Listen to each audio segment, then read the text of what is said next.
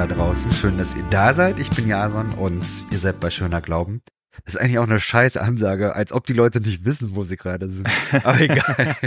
so, aber ich stelle ja auch nochmal meine Gäste vor. Das können die Leute auch irgendwo lesen. Was soll. Jonas, schön, dass du da bist. Hi. Hallo Jason, mega cool da zu sein. Sag mal, wie sind es eigentlich bei so Musikern wie dir? Also übrigens, ich muss dich, glaube ich, auch nicht so richtig vorstellen. Die Leute wissen, glaube ich, wer Jonas ist. Jonas ist Musiker und Theologe und Musiker und sehr guter Musiker und deswegen hört ihn an. So, sag mal, wie ist denn das eigentlich als Musiker, wenn du da so im Januar, Februar, mhm. ist das schon viel mit Konzerten und so weiter oder habt ihr auch sowas, so, so, so, so Phasen, wo, wo du ganz, ganz viel spielst und dann irgendwie auch ein bisschen ruhiger? Ja, auf jeden Fall. Ja, ja, auf jeden Fall. Also das, das fängt meistens eigentlich erst so im März an. Und dann im August sind dann ein paar Festivals, aber eigentlich flacht es auch im Juli, August so ein bisschen ab.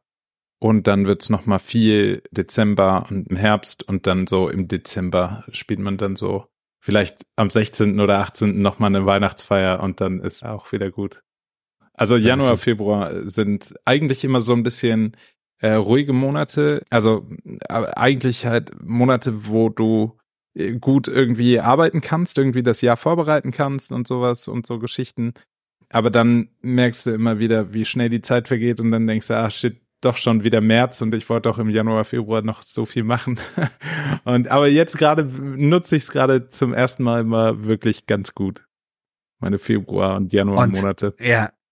Ja, das ergibt absolut Sinn. Also es ist bei mir genau gegenläufig.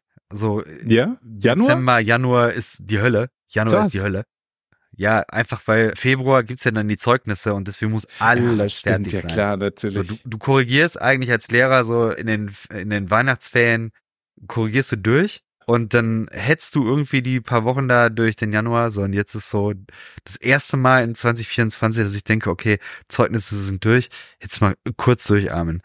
Aber ja, Krass. Wir, wir sprachen gerade schon so ein bisschen über Instagram-Gedöns und so. Ja. Äh, hast du dafür jetzt ein bisschen mehr Zeit oder?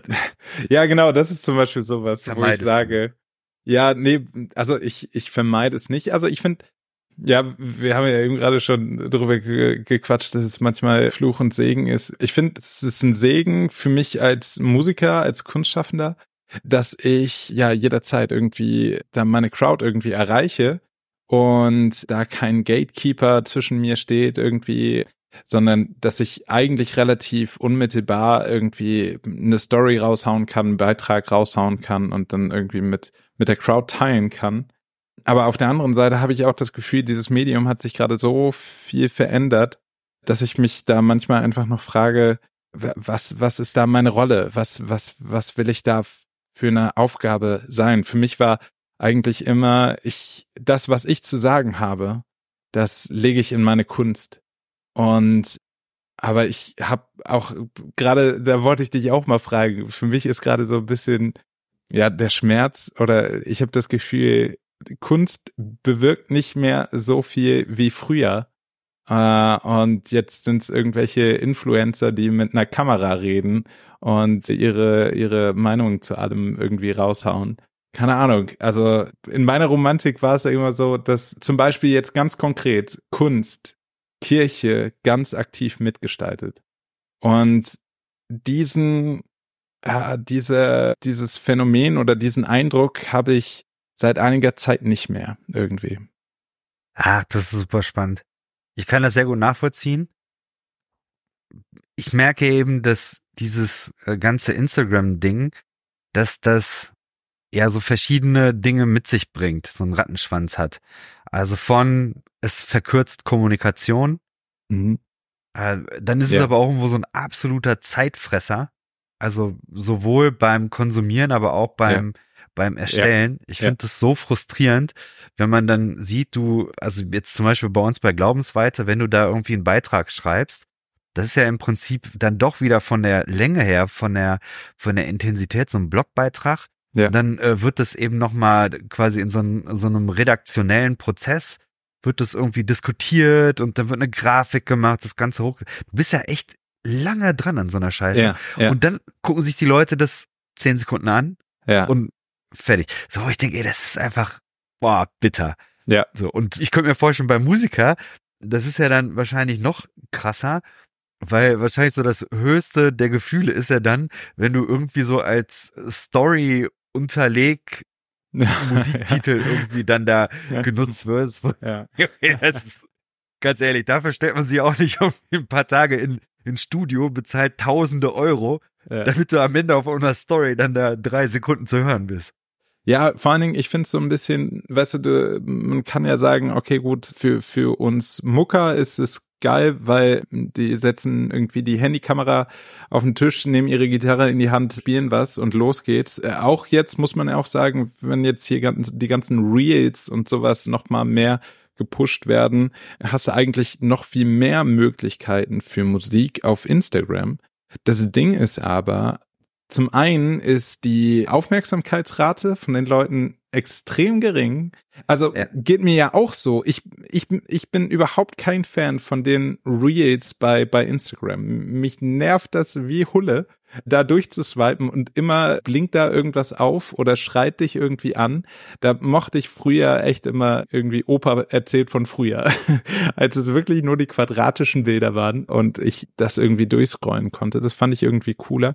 Aber wie gesagt, jetzt Reels sind schon auch cool für Musiker, aber die Aufmerksamkeitsrate ist so gering. Aber für mich ist das größte Problem, wenn du einmal was ins Internet haust, dann bleibt das ja da.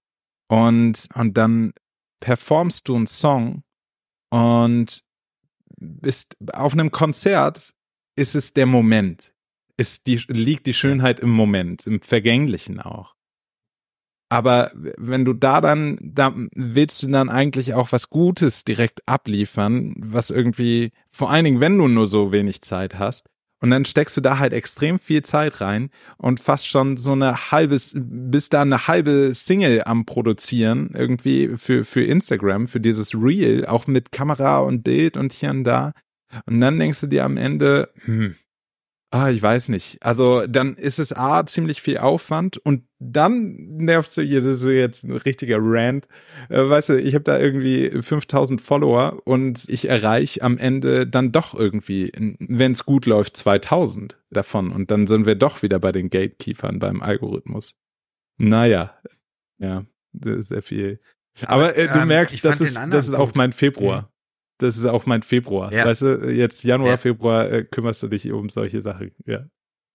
Aber Was die Frage fand ich auch spannend, also jetzt mal auf Gemeinden, auf Kirche bezogen. Du hast ja gerade gesagt, da hatte Kunst früher immer eine andere Rolle. Du hast ja jetzt ein Buch slash Album slash Buch rausgebracht.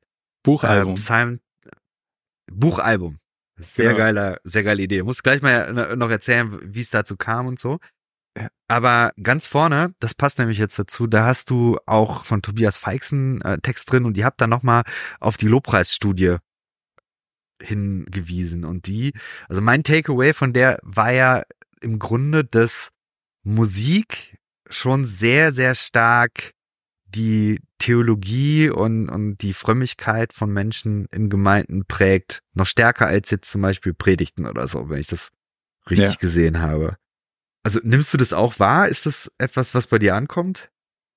Also auf jeden Fall. Also was, was die Studie ja so ein bisschen meint, die These aufstellt, zu sagen, hey, du, ein, ein Lobpreislied, also wovon wird irgendwie die Generation Lobpreis theologisch geprägt? Und das sind nicht mehr die Predigten, sondern die Lobpreislieder, die Worship-Songs. Und das macht ja auch insofern Sinn, weil das sind Lieder, wenig Text, die verinnerlichst du, weil du sie auswendig lernst, so. Und beschäftigst dich natürlich viel intensiver als mit einer Predigt. Und, und ja, ne, wenn du dein Glauben oder deine Theologie erklärst, dann erlebst du das dann bei vielen Menschen, dass sie dann Songzitate, Texte aus Worship Songs dann irgendwie rausnehmen, von wegen irgendwie aus Liedern wie Mutig komme ich vor den Thron oder sowas. Und yo, ich bin freigesprochen durch den Sohn oder was irgendwie. Die benutzen das Wording, die benutzen die Formulierung, die benutzen die, die Bilder.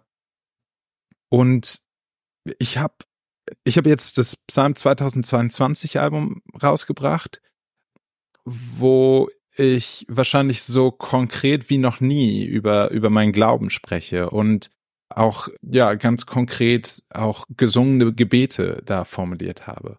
Und das sind, ist ja im Prinzip im Worship und in der Kirche, in der Gemeinde, ist es ja eigentlich im Prinzip nichts anderes als gesungene Gebete.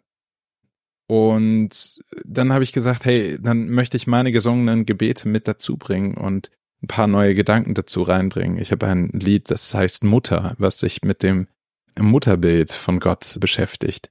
Ich habe ein Lied über soziale Gerechtigkeit, ein, ein Lied über Bewahrung der Schöpfung. Aber die Lieder, die natürlich am, am Ende am meisten geklickt werden, sind die, ja, die, die klassischeren Lieder, die über Gottes Liebe erzählen. Und das finde ich wunderbar. Das, das ist ja auch, äh, sonst hätte ich die nicht darauf gepackt, wenn die mir nicht wichtig gewesen wären. Aber ich finde schon, ich glaube generell einfach die Frage, welche Rolle, vielleicht nicht welche Rolle spielt Kunst in der Kirche, sondern welche, welche Verantwortung geben wir der Kunst oder welchen Stellenwert hat Kunst für, für uns, für, für mich? Also zum Beispiel auch ganz konkret, wie, wie ist denn das bei dir? Du bist ja auch Musiker. Du, wann spielst du noch regelmäßig Gitarre? Wann hattest du das letzte Mal eine Gitarre in der Hand? Vor zehn Minuten. Sehr geil, sehr gut. geil, aber das, genau. Dementsprechend ja, ist es nah. Und, und wie ist es, was für einen Stellenwert hat für dich Musik, Songs? Also wann machst du, was für Musik hörst du, wann machst du Musik an? Oder auch, und dann ganz konkret, was, wie nimmst du es denn wahr? Hat, haben Lieder dein, dein, dein Glaubensleben geprägt oder inwiefern prägen sie das immer noch? Also, ich merke, dass ich zu selten im Gottesdienst spiele Mhm. Und das hat aber einfach logistische Gründe. Angefangen davon, dass mein M kaputt ist und ich neue Röhren brauche und gerade das Geld nicht ausgeben möchte.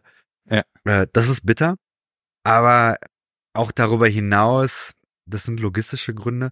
Und ich merke, dass wenn ich aber in Gottesdiensten bin und da Musik gespielt wird, dann ist es sehr ambivalent. Also es gibt in, in meiner Gemeinde zumindest gibt es zum Beispiel jetzt hier den, den Benji, der unfassbar tolle Musik macht. Postlob, das, da kann ich sehr, sehr viel mit anfangen. Mhm. Und dann gibt's aber auch eben einfach so sehr gängige Worship-Songs, wo ich merke, da komme ich theologisch nicht mit. Das holt mich nicht so ab. Tatsächlich aber auch, dass ich merke, dass die Form, das ist das eine, der Inhalt ist das eine, eine, aber die Form ist das andere. Also wenn ich, wenn ich auf einem Konzert von Fortuna Ehrenfeld bin, das ja. holt mich einfach mehr ab. Und ich merke, dass, so du fragst ja auch gerade, was für Musik ich sonst höre. Ja. Ich war jetzt in der letzten Zeit sehr viel auf Demos, also zumindestens einige. Ja. Und hab da in dem Zusammenhang sehr, sehr viel Musik gehört, hab Okay Kid gehört oder Kafka und Squarebeat. So. Und da denke ich mir häufig, ja, das, das geht schon in eine Richtung, wo ich denke, da setze ich mich auseinander mit Themen, die mir gerade wichtig sind. Ich merke aber, dass der Ton nicht so meiner ist, wo ich denke, also gerade so Kafka oder so, die haben ja hier dieses, diesen Song hier, alle hassen Nazis. Ja. Ich denke, oh Gott, ich komme mit 80 Prozent des Songs gut klar, aber dann irgendwo so ein bisschen, oh, weiß nicht. Ja, ja. Und da habe ich mich, mich so gefragt, also es ist eigentlich schade, dass mir zumindest keine christlichen Songs einfallen, wo ich denke, jetzt für so eine Situation wie eben, ich gehe auf Demos oder so, da, da fehlt mir das. Mhm. Weiß ich, kannst du das nachvollziehen? Ja, ich, also ich glaube, also natürlich quasi eigentlich, also ich glaube auf jeden Fall, dass es, dass, dass, dass es, dass das geht. Politisch religiöse Songs ich, die gibt's mit Sicherheit auch, sind wahrscheinlich halt nicht so im Mainstream, dass die so verbreitet sind, dass du da quasi schnell drankommst quasi.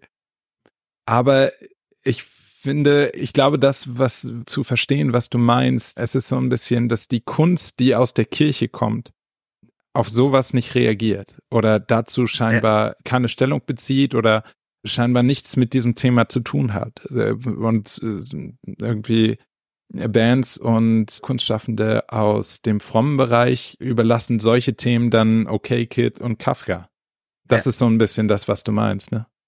Ich glaube schon. Aber ich, ich habe auch gedacht, es, ist, es gibt es ja schon. Also früher zum Beispiel Delirious. Die mhm. haben ja dann auch ein Lied gemacht, wo die über Abtreibungen gesprochen haben und mhm, über ja. so verschiedene Themen, die eben in deren, sag ich mal, Biotop, in, in deren Bubble dann dran waren. Also schon auch politische Sachen, also deutlich politische Sachen. Aber ich nehme das auch so wahr, wie du sagst, dass das.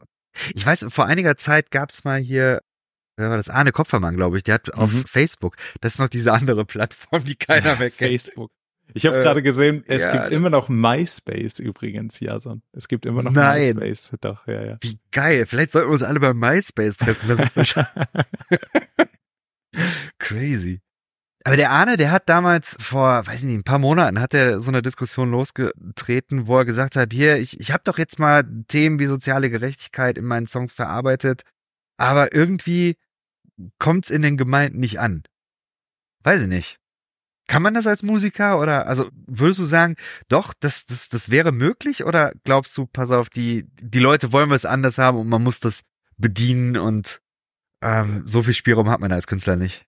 Also vielleicht ist gar nicht so sehr die Frage, was wollen die Leute und wie kann man das irgendwie bedienen oder was muss man bedienen, sondern vielleicht noch mal mehr rauszoomen und zu überlegen, okay, warum passiert das nicht? Warum wenn es doch irgendwie Arne und Jonas Songs gibt, warum finden die dann nicht, nicht in der Kirche statt? Und ich glaube, ich kann mir gut vorstellen, also pass auf, vielleicht hole ich jetzt ein bisschen weiter aus. Meine These ist, ich finde, man kann es eigentlich ziemlich gut daran sehen, wie deutschsprachige Musik sich in Deutschland irgendwie entwickelt hat es gab eine Zeit, und ich glaube, da pflichtest du mir bei, da gab es so viel deutschsprachige Musik in unseren Radios und es fing damals an so mit Silbermond, Juli und was weiß ich, so, ne? Es gab viel über Max Giesinger und hier und da, genau. Und meine These war so ein bisschen, es gab irgendwie ganz am Anfang die neue deutsche Welle, so, alles klar, es ist genau das, was sie sagt, eine neue deutsche Welle. Das war so in den 80ern, Falco und wie sie alle heißen. Und dann wurde das irgendwie ein bisschen uncool und weird und dann kamen die englischsprachigen Songs um, ähm, und dann waren wieder Englisch alles cool, Tokyo Hotel singt auf Englisch und was weiß ich. Und, und dann gab's aber diese, diese Schülerbandwelle irgendwie mit Juli Silbermond um die 2000er rum, 2005 und so. Und plötzlich hat man irgendwie gemerkt, hey, das funktioniert ja, das klingt ja cool. Und vor allen Dingen nicht nur das funktioniert, sondern wow, ich kann die Texte verstehen, die Texte sind gut, die Menschen, die mir diese Texte präsentieren, sind mir sympathisch. Ich kann damit irgendwie relaten und ich find's richtig geil, dass ich direkt den ganzen Text verstehe. Und dann ging das so weiter und dann schwappte das so in diese Singer-Songwriter-Welle, so 2008, 2010. Clouseau, Pohlmann, Philipp Porzell, die in kleinen, intimen Gewand irgendwie der Typ mit der Gitarre auf dem Schoß erzählt dir seine Geschichte.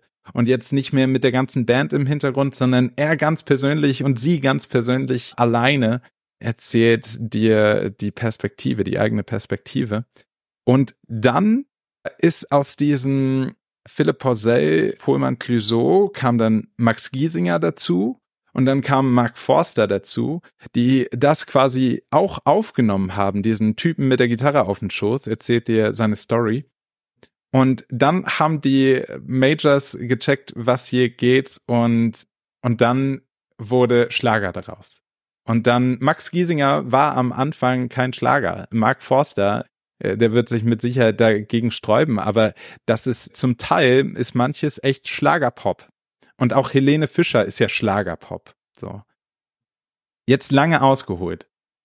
Was, ich habe das Gefühl, den Eindruck, mir sagt das so, wir haben zwischendurch Momente, Phasen, wo wir das Persönliche, das Individuelle, das, ja, diese Perspektiven teilen, wo wir das richtig genießen.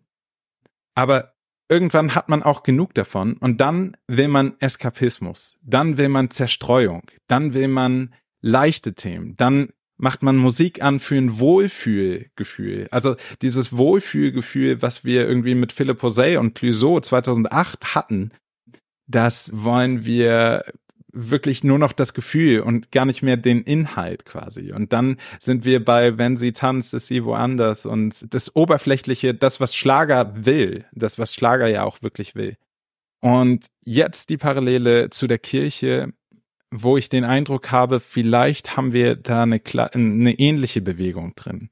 Das heißt, um, um die Frage von Anfang, vom Anfang zu beantworten, was wollen die Menschen in der Musik, in der Kirche, in diesen Liedern? Vielleicht wollen einfach extrem viele Zerstreuung, positiv ausgedrückt Trost, Trost, Frieden, nicht jetzt, boah, ich muss mich dazu verhalten und auffühlen und jetzt muss ich irgendwie neu darüber nachdenken, sondern boah, ey, die Welt ist so schon kompliziert genug. Jetzt lass mich doch mal Eingang runterfahren, lass mich doch mal ein bisschen Zerstreuung, bisschen Eskapismus, bisschen Flucht, bisschen Frieden finden. Und da bin ich schon gespannt, äh, wie sich das entwickelt, weil das Ding ist meiner Meinung nach brauchen wir gerade, aber ja, nicht nur Zerstreuung, sondern wir brauchen Theologie, wir brauchen Politik, wir brauchen wieder Perspektiven in der Kunst, in der Kirche, in den Liedern. Wir, wir, also, und da bin ich gespannt, ob wir da wieder hinkommen oder was, ja, wie sich das entwickelt gerade. Die Musik. Ich finde das mega, mega spannend. Ja. Ich frage mich, ich habe, als ich dein Album jetzt nochmal gelesen habe und nochmal durchgehört habe, habe ich auch nochmal versucht, so ein bisschen zu gucken, an was erinnert mich das? ich habe verschiedene Assoziationen gehabt, ähm, unter anderem aber tatsächlich auch Dota Care. Mhm. Cool. Ähm, Dota Care, ich hoffe, du fasst es als Kompliment auf. Ich finde, die macht ganz, ganz feine Sachen. Ja. Und das, das, was ich damit meine, ist, die, die schafft es ja irgendwo auch mit so einem Sound, wo ich sagen würde, das klingt nach Zerstreuung. Das mhm. klingt mhm. leicht, das klingt ja ganz, ganz zugänglich. so. Aber ja, die, genau. Ja, ja. Aber die Texte sind ja voll auf die Fresse und bringen ganz, ganz viele Sachen extrem deutlich auf den Punkt. Und ich habe mich gefragt, wie, wie das bei dir ist, also welche Akzente du so setzen willst, weil äh, ich hatte schon das Gefühl, dass es da verschiedene Stellen gibt bei den Texten. So die Musik, die kommt ja auch so ein bisschen ja zugänglich, auch so vom Song Singer-Songwriter herkommt. Ja. Weiß ich, vielleicht so ein bisschen auch Mumford Sons äh, Vibes habe ich mhm. bei einen oder anderen äh, Songs auch wahrgenommen. Ja. So, aber dann, glaube ich, probierst du ja schon auch Akzente zu setzen, die theologisch nochmal ja was was Neues reinbringt. So ein bisschen so ein Dota Care Effekt hatte ich das Gefühl. Was wie wie du das siehst? Ja, total. Also also bei mir war zuerst nicht der Gedanke, okay, gut, ich will jetzt Politik machen in, in meinen Liedern oder sowas, sondern eigentlich habe ich mich wirklich ganz konkret an dem Psalm, an den, an den Gebetsliedern meiner Glaubensvorfahren im Prinzip orientiert, die einfach ehrlich, impulsiv, emotional vielfältig einfach runtergeschrieben und nicht nur geschrieben, sondern gesungen haben das, was sie gerade zwischen Gott und Mensch so sehr bewegt, was sie, was sie selber umtreibt, was sie an Gott nicht verstehen, was sie an Gott richtig geil finden, was sie feiern. Und ich finde es immer spannend, die Frage, warum haben sie genau das aufgeschrieben? Oder warum hatten sie überhaupt den Impuls, das aufzuschreiben? Und das liest man schon viel in der Bibel, dass viele davon etwas aufschreiben, etwas weitererzählen, weil das für sie was Neues war.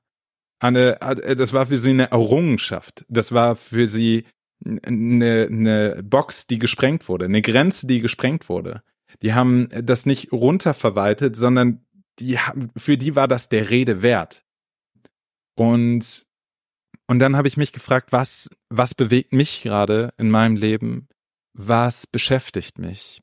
Und ja, und ich glaube, ich glaube, ich, ich glaube, ich, ich bin kein Fan von Kalkül in der Kunst. Ich bin ja. kein Fan, ich bin, ich schreibe auch nicht, boah, ich fange nicht mit einem Thema an. Ich würde gern mal über das Thema soziale Gerechtigkeit schreiben und jetzt schreibe ich einen Song über soziale Gerechtigkeit. Oder wir müssen mal, müssten mal einen Song darüber oder das schreiben, sondern wenn, also Kalkül und Inspiration sind zwei Dinge, die auf zwei völlig unterschiedlichen Schiffen fahren, meiner Meinung nach. Wenn du inspiriert bist, dann kannst du mit dem Thema starten. Aber wenn du versuchst jetzt irgendwie kalkul äh, kalkuliert dich zu inspirieren, das widerspricht sich für mich. Aber meine Hoffnung bei diesem Psalmprojekt war und ist, dass Menschen inspiriert sind, ihre eigene ehrliche Perspektive in Kunst zu bringen und sie in der Kirche zu teilen. Denn ich habe ein bisschen das Gefühl, dass sich so eine gewisse Normativität in der Kirche, in der Kunst eingeschlichen hat, wie Kunst zu sein hat, wie Worship-Songs zu sein haben. Und wenn ich ehrlich bin, habe ich auch bei manchen Liedbeiträgen oder viel Kunst, was irgendwie in der Kirche entsteht und dann auf der Bühne gezeigt wird, bei manchen auch das Gefühl, sie wollen den Beifall. Also Sie, sie bringen das, was garantiert Beifall bringt. Ah, wie hatte ich das? Also, und es geht um Bestätigung. Es geht, also, und da habe ich das Gefühl, wir erzählen hier nicht das, was, äh, was unsere Box gesprengt hat, sondern wir erzählen jetzt hier gerade das, was wir denken, was richtig ist und was, ja, was wir jetzt bewahren und weitertragen und bestätigen sollten. Weißt du? Du hast in dem Begleittext, oder ich weiß nicht, wie du es nennst, äh, hast du diese Formulierung benutzt, Gott sprengt Rahmen. Mhm. Und ich hatte auch den Eindruck, dass das Dinge sind, die sehr stark aus deinem Leben kommen. Du erzählst da ja viel auch von deiner Geschichte, wie du im Theologiestudium ja angefangen hast, dir Gedanken zu machen und irgendwie den Glauben da nochmal für dich neu zu entdecken. Mhm. Ähm, magst du das noch ein bisschen äh, ausführen, wie, wie das in, in das Album, also, ja, wie sich das einfügt und wie das in den Songs sich widerspiegelt. Ja, ja, ich glaube, ich, ich glaube genau so. Ich habe jetzt vorhin noch einen Kommentar unter einem Blogartikel gelesen. Ich war, ich war auf, ich baue gerade meine Booking-Info nochmal neu und schau nach, war auf der Suche nach irgendwelche Pressen, Pressestimmen über Jonis, über ein Konzert oder sowas und habe dann da auch irgendwie in den frommen Seiten da rumgeblättert und dann war ich irgendwie auf jesus.de oder sowas und dann habe ich da eine, eine Kommentardiskussion unter irgendeinem Blogartikel gelesen und da war für für für die eine Person war das ganze Credo und das der ganz große Punkt Gott verändert sich nicht Gott, ich hatte es irgendwie gesagt, irgendwie Gottes Wort ist nicht tolerant. Und was er damit meinte, war irgendwie so von wegen, Gottes Wort knickt nicht ein nach irgendeinem Trend oder sowas und passt sich an oder so, sondern Gott verändert sich nicht. Und, und ich würde genauso, genauso wie die Person, würde ich ganz klar genau sagen, yo, ich glaube auch fest daran, Gott verändert sich nicht. Aber wir verändern uns. Und nur weil sich Gott nicht verändert, heißt es äh, nicht, dass wir alles schon wissen und dass wir fertig sind. Ich glaube, er, sie, es war, ist und bleibt immer das, die, derselbe. Aber ich verändere mich. Und das verändert einen Blickwinkel, eine Perspektive. Und ich entdecke etwas Neues quasi. Und dann sind wir wieder bei dem Thema, was ist der Rede wert? Warum schreiben wir drüber? Und ich habe bei vielen gerade ein bisschen auch das Gefühl, es geht auch darum, irgendwie Dinge zu bewahren oder sie haben Angst um, um Gott. Und das finde ich manchmal das verrückt. Es ist manchmal eine Angst um Gott. Wir haben manche, habe ich das Gefühl, sie haben Angst um Gott und müssen ihn schützen. Und dann frage ich mich immer, wer, wer hat angefangen mit dem Schützen? also, wer, wer schützt hier eigentlich wen oder was oder wie? Ja, das finde ich spannend. Also dementsprechend so viel zum Thema. Ich glaube, da sprengt Gott immer wieder meinen Rahmen und dann finde ich das äh, der Rede wert und das bringe ich dann in meine Kunst. Es bringt mich auch ein bisschen, es erinnert mich an den Text von Bring mich in Balance. Mhm. Ja, da singst du, bring mich in Balance, wenn sich mein Mittelpunkt in mir verschiebt, bring mich in Balance. So höre ich so ein bisschen raus, so dieses, ich verändere mich, mhm. aber wenn ich irgendwie in, in ja, im, im Verhältnis zu Gott stehe und mich da irgendwie ausbalancieren lasse, dann kann ich mit diesen Veränderungen äh, oder habe ich einen Gegenpol zu diesen Veränderungen. So ein bisschen. War das, war das das äh, oder, oder wie hast du diesen Text? Ja, äh, also. Wie, wie ist es dazu gekommen? Also eigentlich fast schon, ist es ja eigentlich, das ist vielleicht sogar zum, das einzige Mal auf dem Album, wo genau das Gegenteil eigentlich quasi ist, dieses, äh, also eine Mitte finden, irgendwie in mir, bei mir anzukommen. Und, oder ja, vielleicht auch doch dann wieder genau das, was du sagst, Viele haben dieses Bedürfnis Bewahrung und hey, in dieser komplizierten Welt, wo sich so viel bewegt und wo so vieles Neues dazukommt, kann da nicht bitte irgendwas bleiben und kann dann nicht Gott einfach Vater bleiben und können wir das nicht wenigstens mal stehen lassen, so nach dem Motto. Und ich habe auch manchmal die Momente, wo ich so denk, boah, ey, links, rechts, hier und da und wohin. Und ich merke natürlich auch, ich bin eine Person des öffentlichen Lebens für viele. Und dann sind wir wieder bei Erwartungen irgendwie. Und dann sind wir auch wieder bei Instagram. Und dann sind wir auch, was wollen die Leute hören? Oder äh, ich suche mein Okay im Außen, meine Bestätigung irgendwie im Außen. Und bring mich in Balance ist so ein bisschen dieser auch wieder bei sich selbst ankommen. Ja. Und im, wirklich im wahrsten Sinne des Wortes bei sich selbst ankommen. Aber das Spannende ist, das war dieses, eine Akrobatin hat mir das mal erzählt, dass, dass in der Balance es nie einen Ruhemoment gibt, dass Balance immer Bewegung ist und du, du gehst über das Seil rüber, du veränderst deine Position, aber musst irgendwie immer wieder deine Körpermitte suchen und wieder verlieren und finden und das ist ein ständiger Bewegungsakt, aber die Balance, aber an vielen Dingen ist mir die Balance sehr wichtig. Und es geht um eine Ausgeglichenheit, die aber nie erreicht werden kann, aber immer wieder versucht wird. Bring mich in Balance, ja. Ich glaube, du hast den Song mit dem Joe zumindest aufgenommen oder zusammen geschrieben auch? Ja, wir haben den auch, ich habe den angefangen und dann haben wir den zusammen geschrieben, fertig geschrieben, ja. Joe Falk, Johannes Falk. Ja, genau. Ach, ich find's, find's voll gut. Du hast noch einen anderen Song darauf, der, über den ich so ein bisschen gestolpert bin, äh, Bekenntnis der Abtrünnigen. Ja. So, das dachte ich, da ist schon noch mal, also ich weiß gar nicht, wer traut sich sowas im Gottesdienst zu spielen. Ich hoffe, dass das die Leute spielen, weil es ein starker Song. Da ist so ein bisschen, ich glaube, der Refrain geht, denn keine Lüge und kein Fehler und kein falsch gegangener Weg könnten mich je von dir trennen weil du jeden Weg mitgehst. Ich denke, ja, das ist ja eine Einladung im Grunde, gelassen zu sein mit ja, diesem Gott sprengt den Rahmen und, und man, man probiert mal aus, man, man verläuft sich vielleicht auch mal, aber man ist unterwegs. So, das habe ich daraus gelesen. Das mhm. äh, hat mir sehr gut gefallen. Ja. ja. Ja, ist tatsächlich auch mein, ich würde vielleicht sogar auch sagen, mein persönlichster Song, den ich irgendwie jemals geschrieben habe, dass der Song hieß lange einfach nur Psalm 2022. Und äh, weil es schon für mich diese, diese Spannung irgendwie in mir war.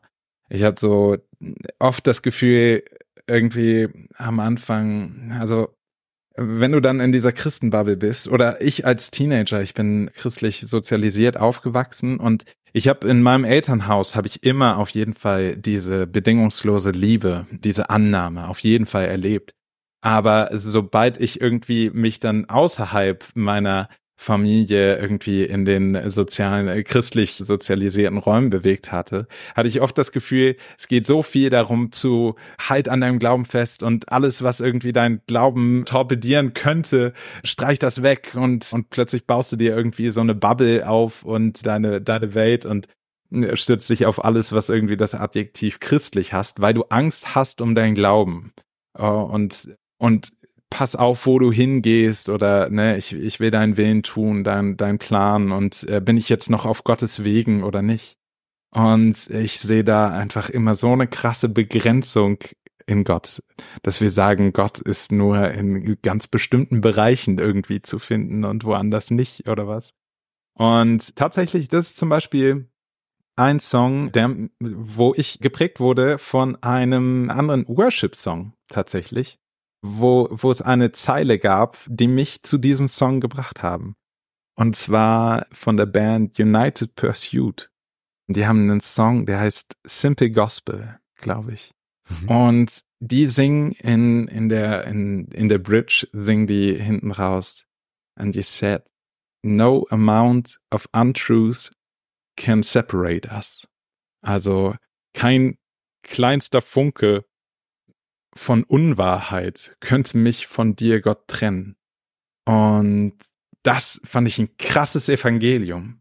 Ja. Weil wir, wir ringen so sehr um dieses richtig und falsch und geh der Lüge aus dem Weg und äh, die, die Lüge trennt uns von Gott. Äh, und dann bist du irgendwie dabei zu versuchen, Gott in all dem Gewirr irgendwie, dann bist du der Meinung, einmal du hast die Wahrheit und dann klammerst du dich fest, weil und fühlst dich von allem irgendwie bedroht. Aber mich hat das dann irgendwie zu dem Satz gebracht, Gott macht seine Gnade nicht von meiner Erkenntnis abhängig. Und das ist ein krasses Evangelium. Gott macht seine Gnade nicht von meiner Erkenntnis abhängig. Nicht erst, wenn ich es verstanden habe, gilt mir die Gnade, sondern sie gilt mir jetzt schon. Das Spannende ist aber zu, zu, zu entdecken, mein Glaube ist nicht der Weg, um an Gottes Liebe ranzukommen, sondern mein Glaube versucht zu begreifen, was für eine Konsequenz hat Liebe in meinem Leben. Also nicht, wie komme ich daran, sondern wie zeigt sich Liebe in meinem Leben? Und, und zu begreifen, was nicht, wie komme ich an die Gnade ran, sondern was für eine Konsequenz hat die Gnade auch auf mein zwischenmenschliches Sein, auf, auf meinen Bezug, auf meinen Blick auf mich selbst. Was für eine Konsequenz hat die Gnade? Nicht wie komme ich daran, sondern äh, wie zeigt sie sich? Und dann habe ich diese, dieses Lied Bekenntnis der Abtrünnigen, dass ich eben nicht glaube, dass wir äh, ja Gott irgendwie ein, ein Freizeitpark ist, wo wir uns drin bewegen und sobald wir raus aus dem Freizeitpark sind, ist Gott auch weg, sondern keine Lüge und kein Fehler und kein falsch gegangener Weg könnten mich hier von Mega dir trennen. Ja. Mega schöner Punkt. Ähm, in dem Lied hat es tatsächlich auch die Zeile gegeben, die mich an Dota Care erinnert hat. Ne, ja. Du hast die Grenzen abgerissen, damit genau. wir, äh, nicht damit wir neue bauen. Richtig. Ja, das hat mich an Grenzen Und das ist auch, das war für mich ja.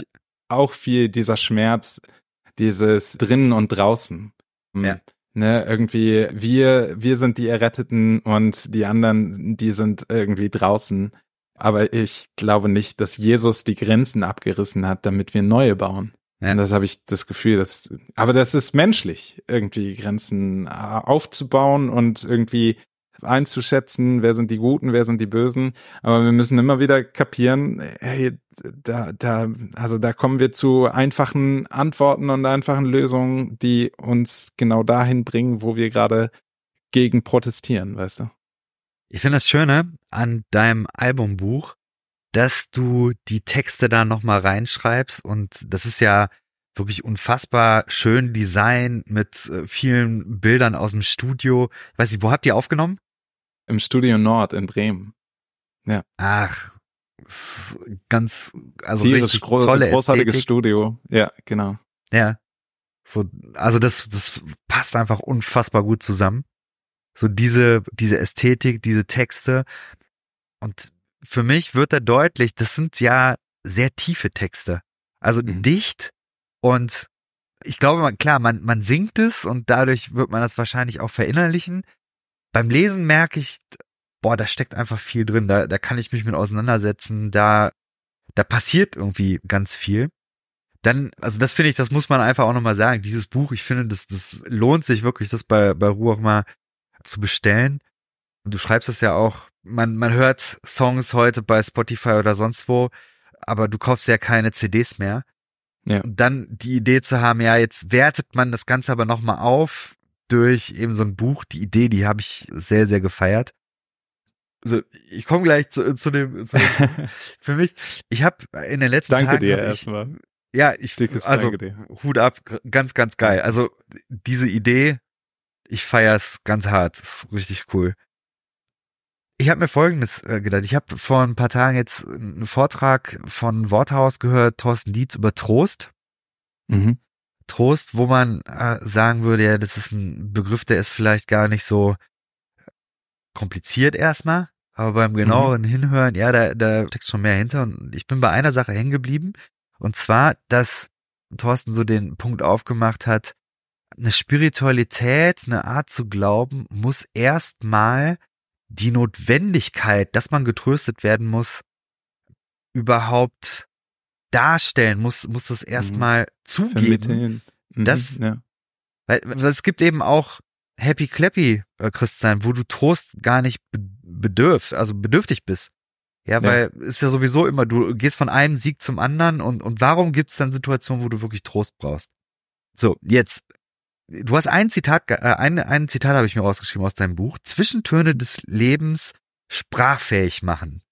Ja. Und meine Frage, jetzt mit Thorsten Dietz nochmal gedacht, wie düster glaubst du, kann eigentlich Musik im christlichen Kontext sein? Wie, wie, wie düster darf das sein? Also, so, so düster, wie es sein muss. Also, wie es, also, aber da sind wir wieder bei diesem, bei diesem Beifall und ja. Phrasendreschen. Also, warum, warum haben wir, also, da gibt es natürlich viele Ansätze. Also warum haben wir keine krass düstere, emo, traurig, einfach, warum haben wir keine Klagesongs? Warum ja. haben wir nicht wirklich Hardcore Klagesongs irgendwie im Gottesdienst? Radiohead nicht evangelikal. ja, genau. Ja, oder, oder viele, viele andere Beispiele. Aber das hat natürlich irgendwie viele, viele Gründe. Also, um deine Frage ganz konkret zu, zu beantworten, so düster wie es sein muss. Mein Problem, mein Schmerz daran ist, dass ich das Gefühl habe, hinter dieser Frage steckt irgendwie ah, Daseinsberechtigung oder da. Mein Schmerz ist, dass Kunst immer von der Bühne aus verstanden wird. Also Kunst wird scheinbar erst Wirklichkeit oder ernstzunehmend, wenn es auf eine Bühne kommt. Und, und wenn wir uns anschauen, was auf der Bühne in der Kirche passiert, dann sieht das alles sehr homogen aus. Und dann denken wir auch, okay, dann ist das nicht der richtige Rahmen dafür. Aber vor allen Dingen ist der Schmerz halt, dass ich den Eindruck habe, dass viele Leute noch nicht mal den Impuls haben, ihren Klagepsalm zu schreiben, weil sie das einfach nicht in, im, im Gottesdienst wahrnehmen, in der Kirche wahrnehmen oder halt sagen, hey, das kann ich ja nicht aufführen, dann brauche ich auch gar keine Kunst zu machen quasi.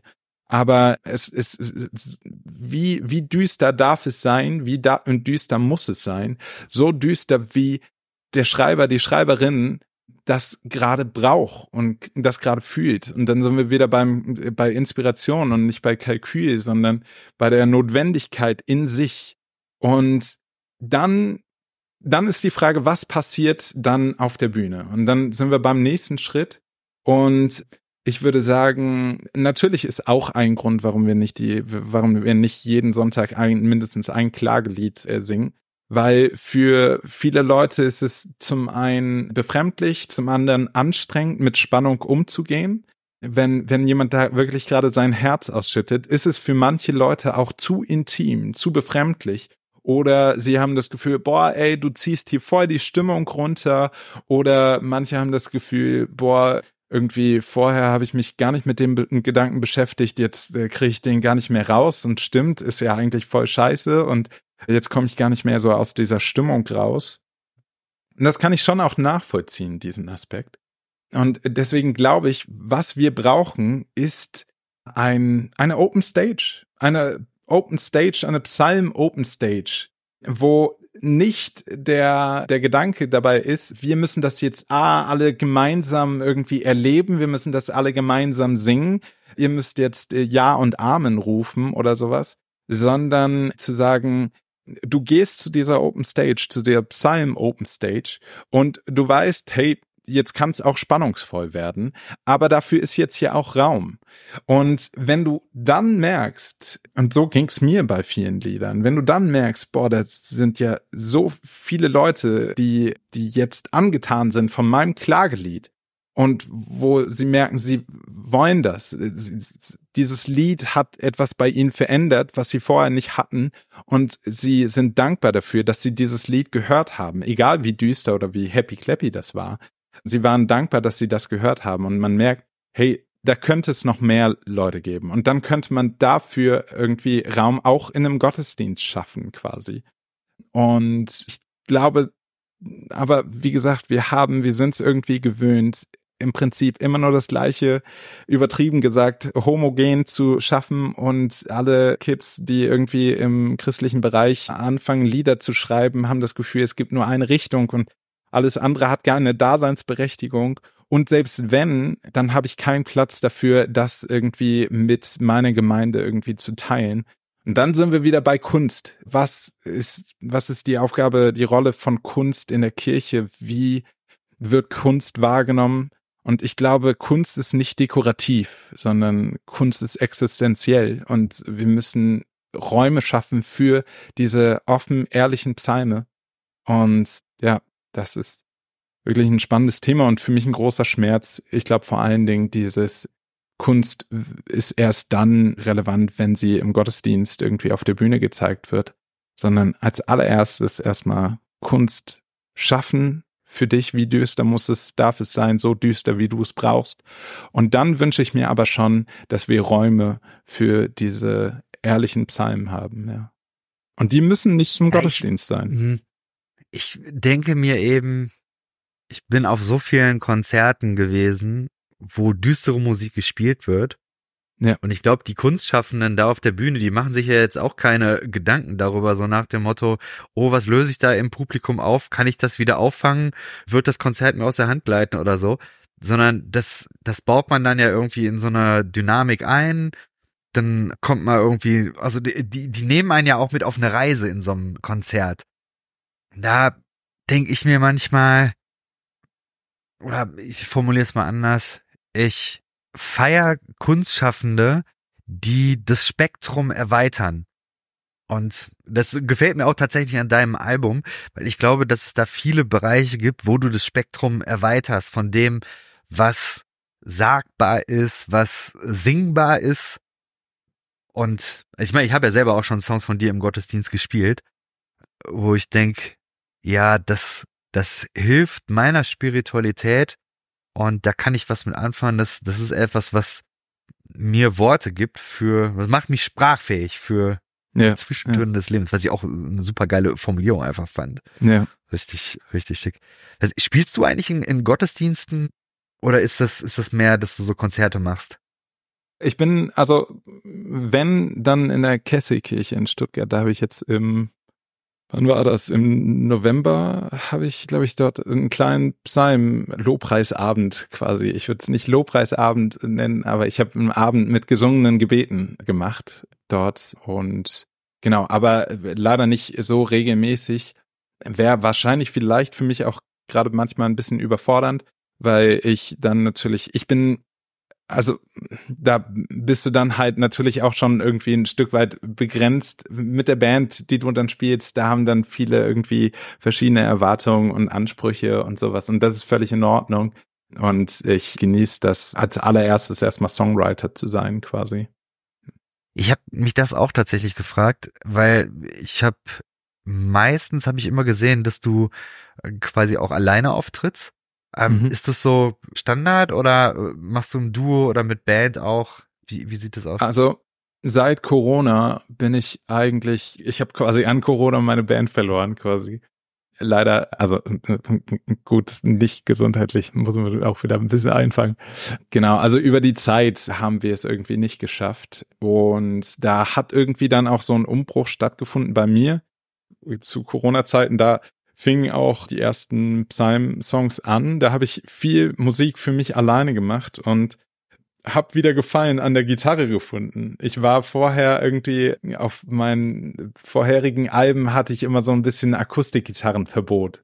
Und ich dachte, boah, ey, Popmusik muss irgendwie Akustikgitarren frei sein oder was. Und da habe ich wieder irgendwie so stille Momente für mich gefunden und habe gemerkt, hey, mir tut das total gut. Aber man muss auch ganz klar sagen, es hat aber auch wirtschaftliche Gründe, weil du, wenn du von der Kunst leben willst, dann schaffst du es. Und ich bin nicht der Einzige, dem es so geht, aber du kannst es dir eigentlich kaum noch leisten, als Band zu spielen. wenn du sagst, wenn du eine Band irgendwie auf der Bühne siehst, dann kannst du mal sicher davon ausgehen, wenn das nicht Helene Fischer ist, dann kannst du sicher davon ausgehen, dass äh, die das gerade alles zum Hobby machen, so. Und da muss man schon auch sagen, das hat auch wirtschaftliche Gründe, dass ich es mir nicht mehr leisten kann, eine ganze Band mitzunehmen. Aber ich bin, wenn, dann bin ich auch oft im Duo unterwegs mit zwei Gitarren oder mit einem Cellisten. Mhm. Und das sind auch wunderbare Momente. Und wie gesagt, ich genieße das gerade schon auch sehr, wieder ein bisschen mehr Musik für mich zu machen, ja. Ich habe vor Jahren ich das mal von Steffen und äh, Sarah von Mrs. Greenbird habe ich das mal ja. vorgerechnet bekommen.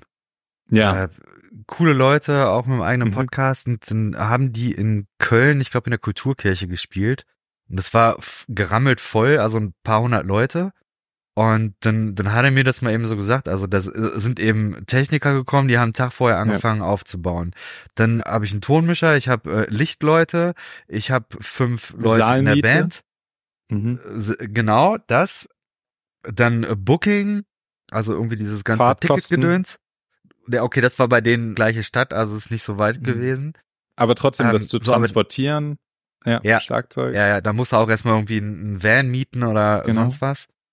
So, und dann hat er ihm gesagt, also ab, ab Zuschauer 323 haben wir dann verdient.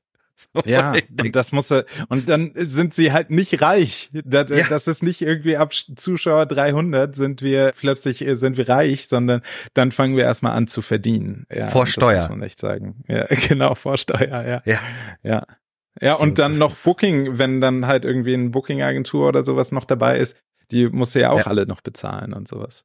Ja, ja, ja also total. Aber das, das zeigt nur, geht auf Konzerte, weil das Ding ist halt jetzt, ja, selbst wenn du irgendwie alleine bist, ist es manchmal schwer, deinen Tourkalender irgendwie voll zu kriegen, weil die Nachfrage nicht mehr so groß ist. Und da sind wir wieder bei meinem aktuellen Januar-Februar-Thema irgendwie, wie, welche, welche Rele Relevanz oder welche Erwartungshaltung haben Menschen in der Kirche an Kunst, an Musik? Finde ich ganz spannend, ja.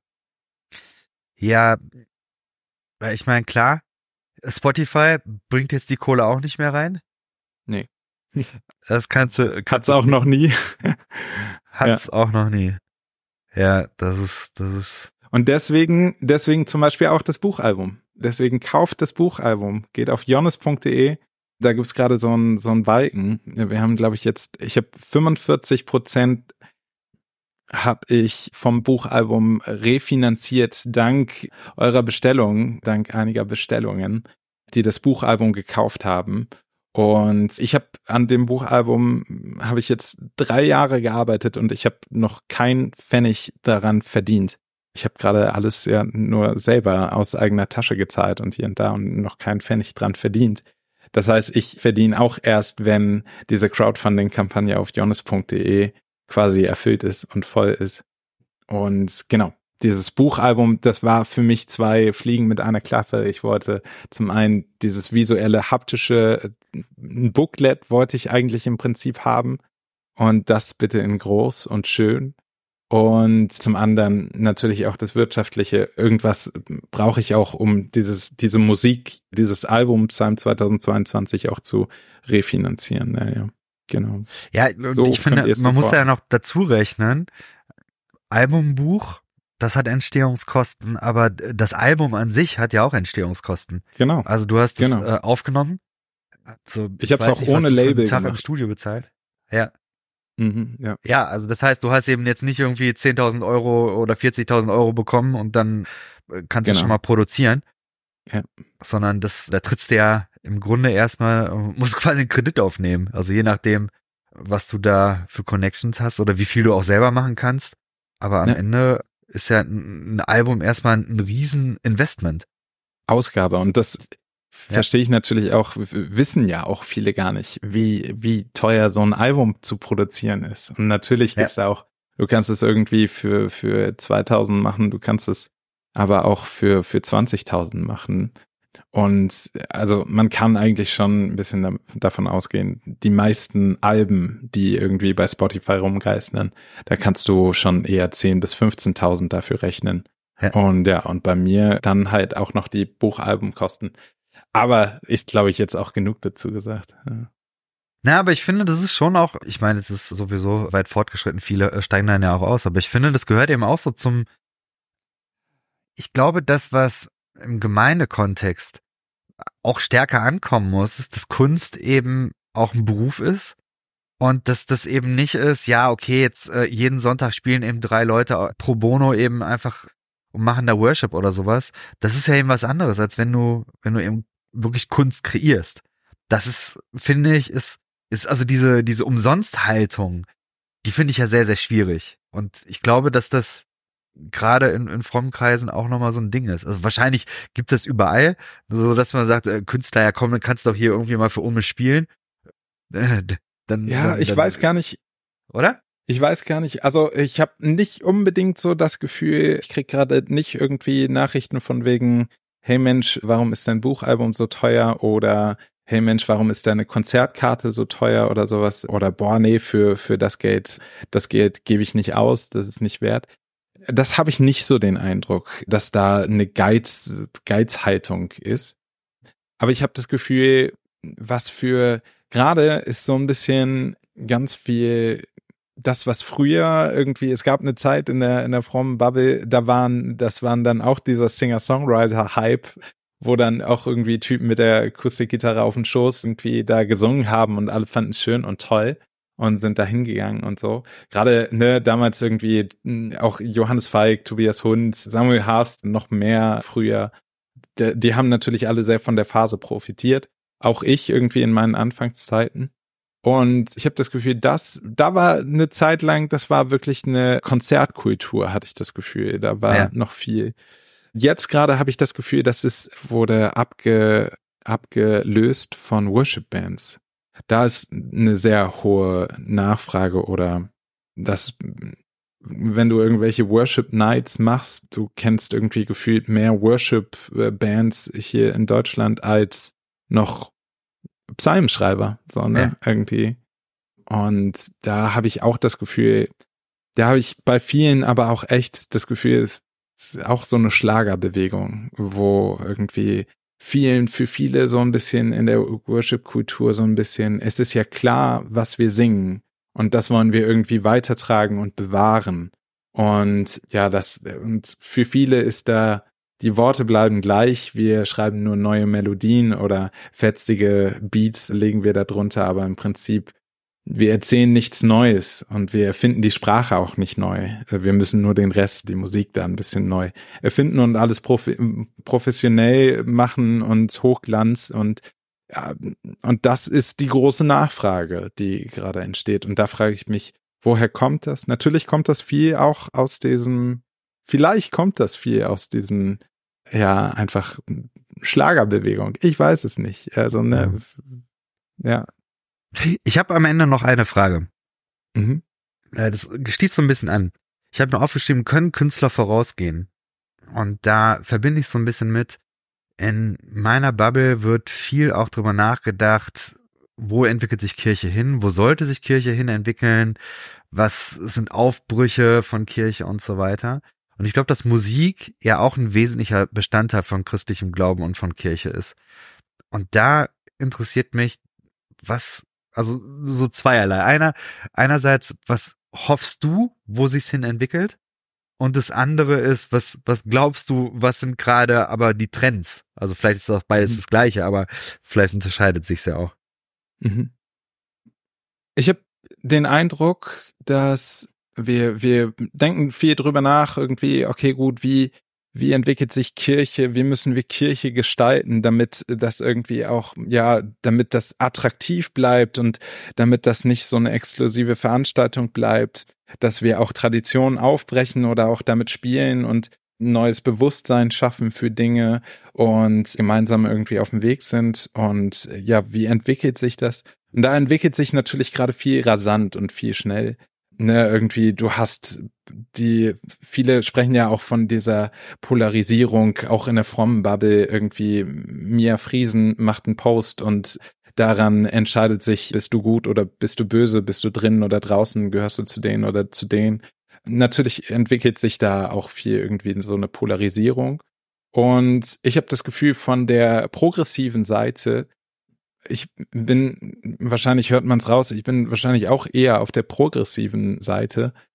Aber ich glaube, das, was ich dieser Seite irgendwie manchmal gerne zum Vor Vorwurf machen wollen würde, wäre, dieses Thema Kunst und Musik wird, es ist eine Überkompensation, wird sehr rational beleuchtet. Und wie gesagt, das ist eine Überkompensation und das ist verständlich, weil wir sind jetzt, waren jetzt viel irgendwie aus dieser emotionalen, eine charismatischen Bewegung und und jetzt wird rational über Lieder nachgedacht und wir müssen jetzt irgendwie soziale Gerechtigkeit da reinkriegen und hier und da. Aber für mich bin ich da wieder an diesem kalkulierten Ding und ich weiß, es ist super schwer, auch da wieder eine Balance zu finden zwischen rational, äh, zwischen Bewusstsein und das Hinterfragen und auch gerne mal irgendwie ein paar Ziele setzen, aber zum anderen das Emotionale, was Musik einfach als allererstes ist. Musik funktioniert ohne Text. Musik hat eine eigene Sprache und das, was dabei passiert, das ist rein emotional. Das Melodien, Disharmonien, Töne, Harmonien, was mit uns machen, das ist extrem emotional.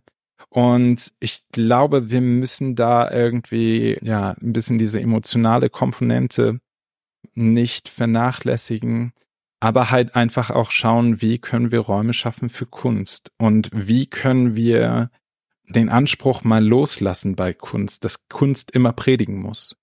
Weil den. Vorwurf würde ich auch, auch der progressiven Seite machen, dass sie äh, im Prinzip genau da weitermachen und sagen, Kunst muss predigen. Kunst muss predigen, dass Nazis scheiße sind. Kunst muss predigen, dass soziale Gerechtigkeit, dass wir Klimawandel aufhalten müssen. Kunst muss predigen.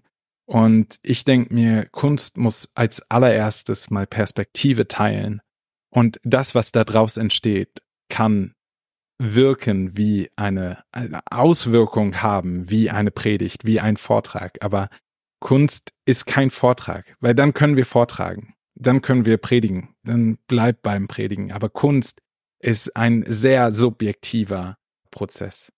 Ein Scheiß muss Kunst. Ein Scheiß muss Kunst, genau, ja, ja, genau. Ja. Ah, schön. Cooles, äh, cooler Gedanke am Ende. Briones, vielen Dank für deine Zeit und vor allen Dingen für deine Musik und deine Stimme auch in der Bubble. Finde ich sehr erfrischend. Und liebe Leute, kauft auf jeden Fall dieses Album. Und geht auf Konzerte. Ja, genau. Kommt rum. Ich spiele am 21. März, spiele ich in Frankfurt im Vierklang. Das wird ein sehr, sehr schöner Ach, Abend. Okay, warte mal. Ja. Das muss ich mir aufschreiben. 21. März. Ja, genau. 21. März. Wie heißt das vierte da? Bor Borsig, Borsigheim, Borsenheim oder sowas? Bornheim. Bornheim, genau. Frankfurt, ja. Bornheim. Ach, cool. Ja. ja, nice. Ich guck gleich mal in den Kalender, dann äh, sehen wir uns vielleicht da. Schick, schick. Ja. Cool. In jedem Fall, in jedem Fall, bis bald. ja, bis eigentlich.